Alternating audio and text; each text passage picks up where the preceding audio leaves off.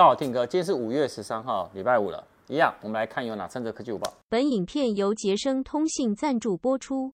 看第一则哈，Google 在它的 Google 的 I/O 的活动，一口气发表了五个新品嘛，包含了旗舰手机的 Pixel 7、Pixel 7 Pro，中阶手机的 Pixel 6a，然后智慧表呢 Pixel Watch，跟真无线耳机的 Pixel Buds Pro，还有平板的 Pixel Tablet。好，那目前在台湾呢，是七月会开卖的是中阶的手机 Pixel 6a 跟那个 Pixel Buds Pro，就是它的耳机。那外媒呢，他们进行一个网络调查，说，哎，那哪一个 Google 的新品呢？你觉得最惊喜？结果呢，竟然不是旗舰手机 Pixel 7跟 Pixel 7 Pro，而是很久不见的平板的 Pixel Tablet。哦，那超过六成的得票位居冠军。那呢，Pixel 7跟 Pixel 7 Pro 仅以两成左右位居第二。那其实自从二零一八年哦终止了 Pixel 它的那个平板系列以来，它 Google 已经很久没有出平板电脑了。那它呢就预告说，在二零二三年呢，他们会以 Pixel Tablet 重新的返回战局。哦，那他也说，它主要是瞄准的娱乐市场，然后会搭载 Google 他们自家的 Tensor 晶片。Android 系统，那具体一些内容呢，没有详细的说明。那除了上述五款以外呢，它其实 Google 在这一次呢也展示了 AR 眼镜，它可以以即时翻译为做一个主打，但初步呢还是以概念的原型机为主。哎，我问你啊，我刚刚讲这么多，你你最期待哪一个？以你来说？哦，这个这个问题很好，很好问题，让我想一下。你先下一下一下一则新闻。好，那我们看下一则吧。好，我要讲第二则。哎，那你想到没？我想到了 AR 眼镜，为什么？因为它有可以及时翻译，这样我就不会有那个语言上的沟通问题。哦，所以你出国就很方便，是不是？我就可以跟外国妹子搭讪。好，我们先讲第二个之前呢，一样，我们的干爹杰升通讯呢，它本周有两个活动。第一个活动呢是，而且，哎，它很那个跟着十四走哦，梅雨季降临哦，OPPO 新机优惠也降临了，Reno 7呢最高呢可以降四千两百元。好，也就是说呢，Reno 7呢，它从，呃，它降了四千二以后呢，它的八 GB 的 RAM 加二五六 GB 的储存空间的 Reno 7，只要一万一千七百九十块而已哦。那除此之外，其实本周呢，你也知道，Sony 呢，它 Xperia One Mark Four 杰升通信有一个叫五月十一到五月二十三，来杰升通信预购呢，送九总价值九千零九十块的豪华大礼包，那包含呢那个。呃，玻璃保贴啊，军规防摔壳啊，还有 Sony 的可立式的时尚背盖啊，Sony 的三十瓦的快充套组啊。为什么要送快充套组？你知道吗，各位？因为它这次的包装呢是，哎，我不能破梗，因为我到时候要开箱。那除了这个以外，它还有，哎，刚它还送益生菌，什么蓝触美，好，等等啦，反正加起来就是九千零九十块了，你们也可以去杰升通讯预购哦。好，绕回来。第二则哈，苹果计划在未来的五年以内啊，他们会陆续发表哦，具双挖孔的荧幕下的 Face ID，还有呢，荧幕下镜头的全新的 iPhone，预计呢会最快在二零二六年实现真全荧幕。而今年呢推出的 iPhone 十四 Pro 系列呢，荧幕尺寸会比之前来的更大。外媒就说，呃，那个市场研究机构这个执行长他预测，呃，他最近很爱出来爆料。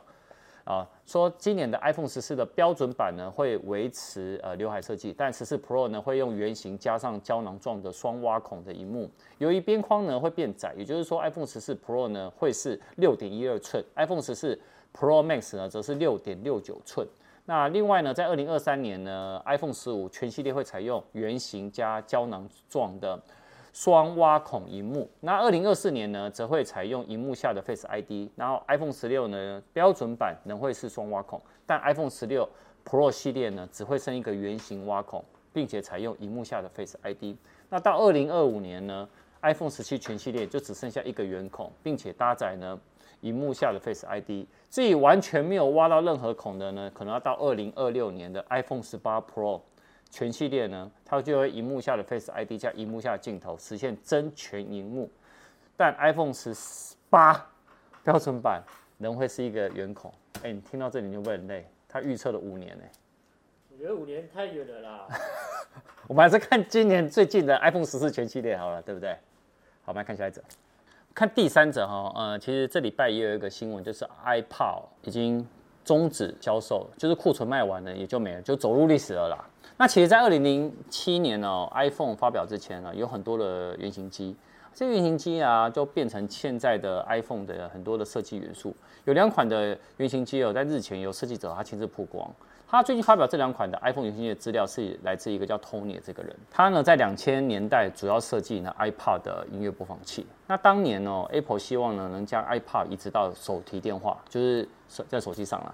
那 Motorola 呢，它的有一个产品叫 E1 哦，就有加入曾经想要加入 iTunes 这个功能。不过呢，Apple 呢对此机的那个效果觉得不满意，所以呢就决定要自己自己来开发自家的手机。那在二零零七年 iPhone 发表之前呢，有很多的原型机了。那部分原型机已经现在你可以看到，呃，第一个哦，其实这个其实是真的蛮酷的。第一个为什么说蛮酷的呢？它是原本呢是想要在一一台 iPad 的背后加入一个那个镜头，然后还有数字键盘，然后机身表面呢仍然用那个 iPad 的那个招牌的那个旋转的滚轮。那机身所采用颜色呢就是黑银设计。那被采用到后来，其实发表第一代 iPhone 呢。那根据有那个设计者解说说，这一款的 iPad Phone 哦，原型机哦是由第三方的生产商来制造出来的。他也指出说，当年的 Steve Jobs 就说，将电话元素加入现有的 iPad，而非制作一部全新的智慧手机，因为他本人想要保留 iPad 的这个标志的这个旋转的这滚轮。那开发团队就一直在呃。在这滚轮上去设计一些不同的一些输入方法，然后团队呢有告知 Steve Jobs，然后说，哎，很多东西呢没有办法去实现，但呢他就说继续尝试。哦，你看产品就是这样来的。不过到最后哦，Steve Jobs 啊，他也觉得说旋转滚轮哦，来作为手机输入的使用体验也不佳，所以他就跟那个开发团队就就说，我们来重新思考一下新机的设计，那他才会带来呢有什么？它现在的那个轻触式的那个显示显示的那个荧幕，那没有什么物理按键，然后就有点像是搭载了像 Mac OS X 的为本的系统，那这也就是哎最原始原始的 iPhone 原来是这样出来的，蛮酷了吧？哎，你有 iPod 吗？我同学有，所以你你以前不听音乐就对了。我以前是用一般的 MP3。